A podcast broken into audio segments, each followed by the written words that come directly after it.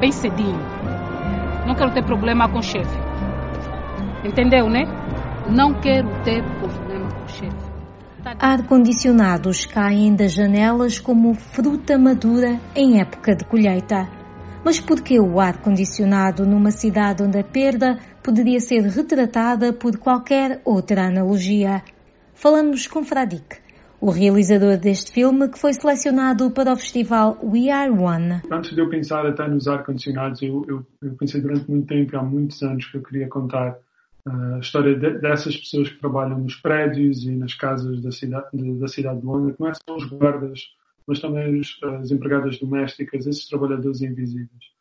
O ar-condicionado surgiu, uh, como também poderia ter acontecido com um gerador ou com uma eletrobomba, na verdade.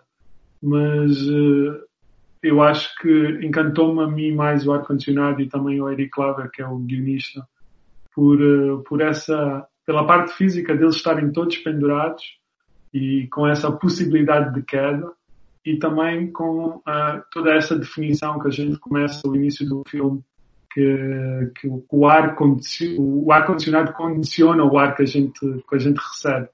E é um pouco também falar um pouco sobre a condição dessas pessoas se estão condicionadas dentro da sociedade em que vivem, se esse distanciamento, essa, essa disparidade social é, é uma, é uma condição inerente, o que é que se pode fazer com isso?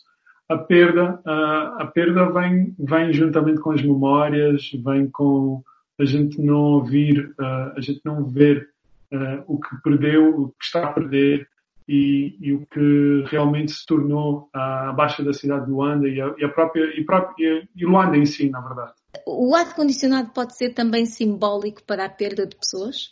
Uh, pode, e muitas pessoas têm tido essa leitura. Uma das coisas que eu, que eu mais gosto no, no processo de fazer filmes é no momento que estamos a partilhar as várias leituras que as pessoas têm. E, e quando fizemos a exibição um, privada uh, do filme, no, no, próprio prédio, no terraço, antes de estarmos em Roterdão, uh, onde juntamos todo mundo que, que, que, nos abriu as portas do prédio e que participaram não só enquanto personagens, alguns, e outros enquanto membros da equipa. Uh, houve algumas pessoas que falaram sobre, sobre o filme representar isso, o sofrimento das pessoas na cidade, a perda, as várias mortes que estão a acontecer. E eu achei interessante essa leitura porque uh, o filme segue muito o ponto de vista do Mata Cedo e como ele vê, uh, como ele vê o mundo e como é que ele vê a sua própria condição e todo este fenómeno que está a passar na, na cidade em que os ar-condicionados estão a cair. E, e, e, essa questão de quando se chega ao momento do óbito é quase como uma, uma catarse para ele, de, de, de, sentir tudo ali naquele momento. E, um, e, uma coisa que aconteceu interessante é que, apesar de todo mundo saber que a gente estava a gravar naquele dia e que íamos gravar uma cena uh, de óbito num dos apartamentos, uh, a partir do momento que a gente começou a gravar a cena, houve pessoas que não sabiam, houve pessoas que ficaram confusas, mas em poucos minutos, vários vizinhos e vizinhas vieram prestar uma homenagem porque realmente pensavam que alguém tinha morrido.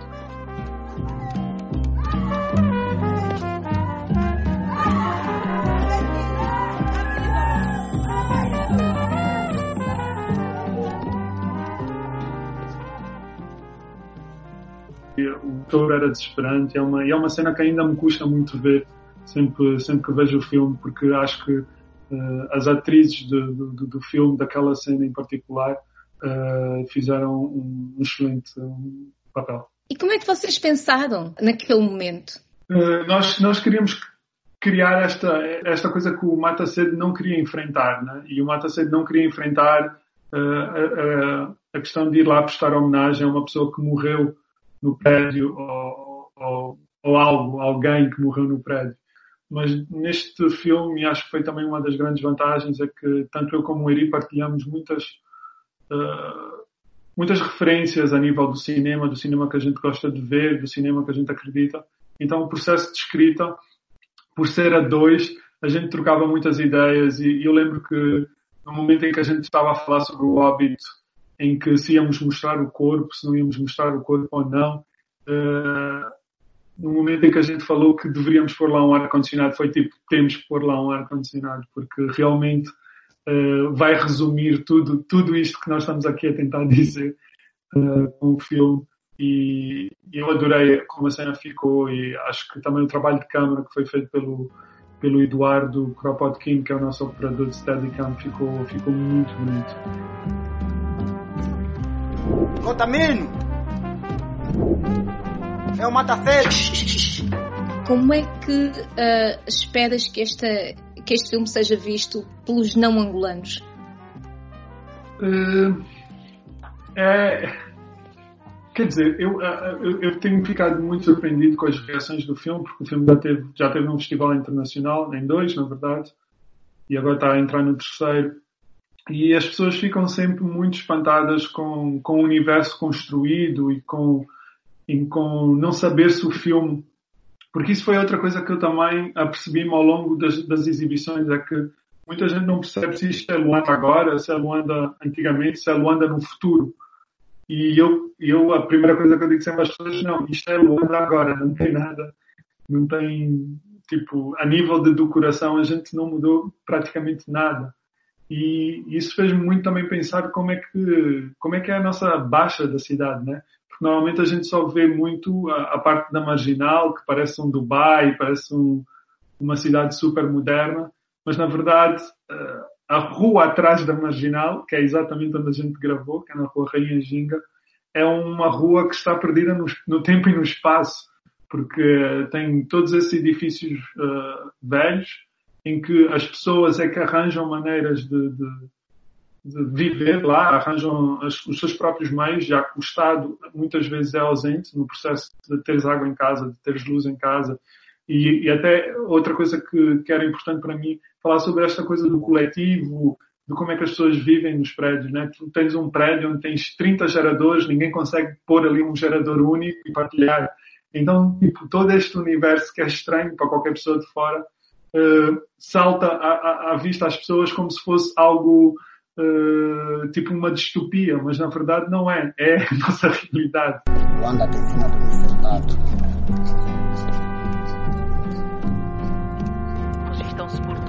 As imagens que nós temos da Luanda de agora são, são imagens muito uh, bonitas, muito de brilho. Uh, e ar-condicionado tem tudo muito cru e ar-condicionado mostra-te esta de Luanda que uh, ao acompanhar não acompanhou. Um, o que é que tu esperas também? Porque há sempre uma, uma, uma, certa intenção, não é? O que é que tu esperas também depois disto? Depois uh, de mostrares esta é a nossa Luanda, o que é que nós estamos a fazer com ela? Uh, eu pronto, isso também vem um bocado do, na linha do cinema que a gente está a tentar fazer, não é? Porque, uh, sem falar que nós escolhemos propositadamente filmar no Cacimbo e não filmar numa época cheia de luz, porque também ia muito de acordo com o próprio personagem do Mata Cedo, uh, é que durante muito tempo construir-se essas narrativas, nós temos que mostrar o que é um, as coisas mais bonitas, mesmo que não existam, a gente tem que recriar uh, para que seja bonito mas eu acho que, apesar de ser uma imagem muito crua da cidade de Luanda, tem uma beleza. Uh, acho que existe muita sensibilidade e, ao mesmo tempo, tipo, é, é, eu acho que é a única forma, realmente, hoje em dia, da gente começar algum diálogo, alguma conversa, alguma reflexão sobre a cidade, sobre como nós estamos na cidade, sobre, sobre, sobre o que vemos ali no filme. Porque eu acho que também quando a gente começa a pôr muitas camadas, muita cor, muita coisa que não, real, não é assim tão real, né? ou que nos distrai da realidade, uh, nós perdemos a oportunidade de realmente de falar do que, do que sentimos, ou do que vimos, ou do que, ou do que realmente o personagem está ali a passar. Então foi um, um pouco nessa linha do cinema que a gente também defende um bocado, uh, enquanto, enquanto cineastas que fizemos o filme e também enquanto geração, que é, é, um cinema independente, um cinema de autor. O mais importante não são os efeitos especiais, o mais importante é, é o espaço, é a narrativa, é o personagem. E, e, para nós isso é quase como a nossa linha condutora quando estamos a fazer o filme. Né?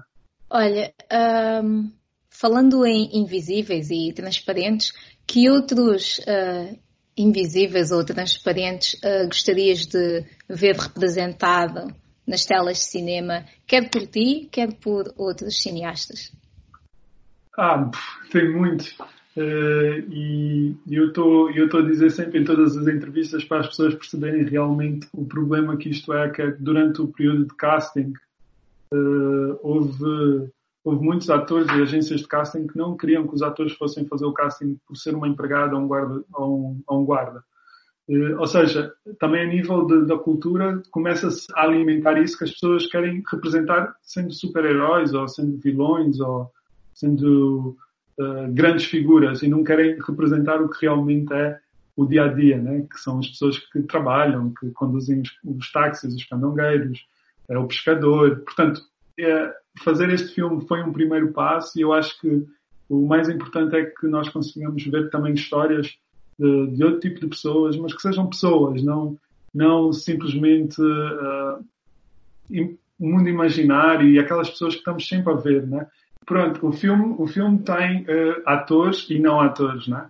Uh, inclusive o ator principal, que é o José Kitakulo, ele é, é, produtor de cinema, ele não é ator, na verdade. Uh, o Tito Speak é um codurista que andava por ali na altura que nós começamos a investigar o prédio e ele foi sempre muito prestativo e de repente entrou na equipa, fez parte da equipa de produção e depois também enquanto ator. E o Filipe Pali é uma pessoa que realmente uh, trabalha ali debaixo do prédio, lava os carros, carrega as compras. Eles próprios trouxeram uma performance incrível, porque nós também ficámos muito surpreendidos, porque superou o que tínhamos escrito no guião e, na verdade, tem esse elemento que, que era importante e por isso é que nós tínhamos posto no guião, que é esse elemento de que tudo uh, parece demasiado intenso, mas de repente tudo acalma-se, mas é, é, aquela intensidade que, que, que nós podemos viver a qualquer momento em Luanda, seja por 100 kwanzas ou por pedir ajuda a alguém, ou por uh, uma eletrobomba ficar avariada, ou porque um vizinho ficou irritado. Essa, esse fio que quase que segura, mas que é muito frágil, era importante também passar uh, sobre, este, sobre este mundo. Então, realmente, eu acho que algumas pessoas que não estão habituadas ao contexto ficam um bocado espantadas e pensam tipo que é fora do normal, mas infelizmente uh, essa violência uh, que também não é só verbal, mas também física muitas vezes é algo que as pessoas têm que conviver aqui na cidade do Ano. Olha, esta é aquela pergunta quase obrigatória quando se fala com uhum. pessoas da arte, que é os incentivos para a arte e, e, no meio desta crise, desta pandemia de Covid, é quase como não esperar nada uh, para a arte. Eu acho que o, o desafio, o desafio para, para, para, os artistas em Angola, acho que abrange realmente a todos, mesmo antes do, do próprio Covid-19, principalmente dentro do cinema. Uh, muito rapidamente, nós não temos fundos específicos para o cinema, nem para a, a, apoio no setor cultural. Uh, a nossa nova Ministra da Cultura teve há cerca de uma semana ao escutar alguns artistas para perceber quais são os, os, os, as dificuldades que estão a acontecer agora, mas na verdade as dificuldades de agora são as mesmas antes do Covid, né? Uh, tirando que obviamente uh, muitos artistas, uh, principalmente no mundo da música, não podem fazer concertos e isso também bloqueia os artistas. Eu talvez diria que um dos, um dos obstáculos que eu acho que deve ser que nós temos como missão também mudar um pouco isso é que a gente consiga ter espaço dentro das salas de cinema em Angola. Nós, nós agora temos muitas salas de cinema no formato multiplex, de, de centro comerciais, aquelas salas grandes, temos IMAX e tudo mais. Só que, na verdade, dez, se, se esse cinema tem 10 salas, uh, os 10 filmes normalmente são filmes americanos e provavelmente acontece um filme europeu a cada seis meses e, na verdade, não tem nenhum filme, nem digo angolano, mas nem africano. E eu acho que isso uh, é daquelas coisas que dá para mudar rápido. Uh, ok, não temos muitos filmes angolanos a serem feitos, mas tem que haver o espaço para a gente pôr o filme, porque nós não vamos estar a fazer filmes, depois não temos um espaço para passar o filme, né? Mas se não tiver filmes angolanos, tem filmes africanos, há muitos países a produzirem, uh, e eu acho que Angola deveria dar espaço para esses filmes que estão a ser produzidos uh, no continente africano e também nos países de expressão portuguesa. O Brasil produz imenso. e eu acho que o público angolano poderia ter muitas, muitos encontros felizes ao ver cinema da Nigéria, do Quênia, do Brasil, da África do Sul. Ar-condicionado também traz um encontro feliz. A música com direção de Alina Frazão.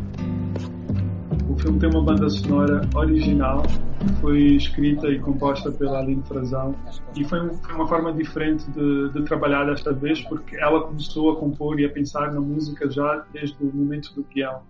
Então, eh, muitas das cenas, até no processo de edição do filme, são inspiradas por causa da música.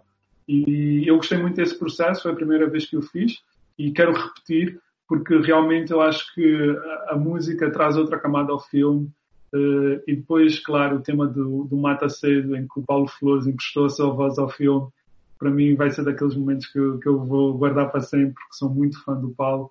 E eu acho que ele representa realmente essa voz dos personagens, dos filmes que eu quero fazer.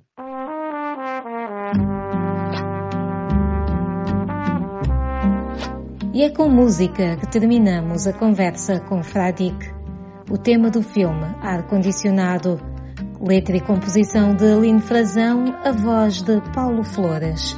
Eu sou a Mayra de La Salete, este foi o Artes e Entretenimento da Voz da América. Fecho os olhos e imagino um país novo.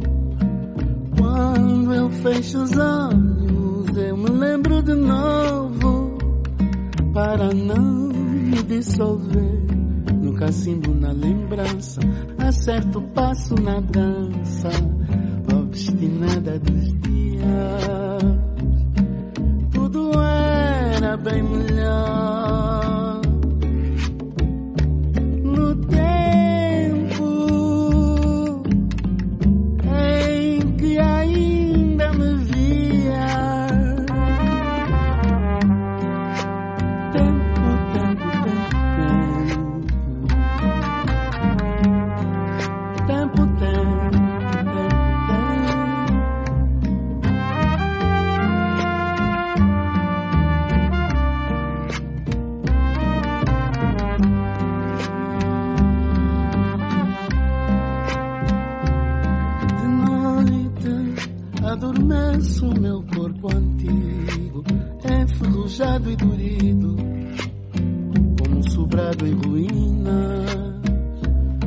Sonho para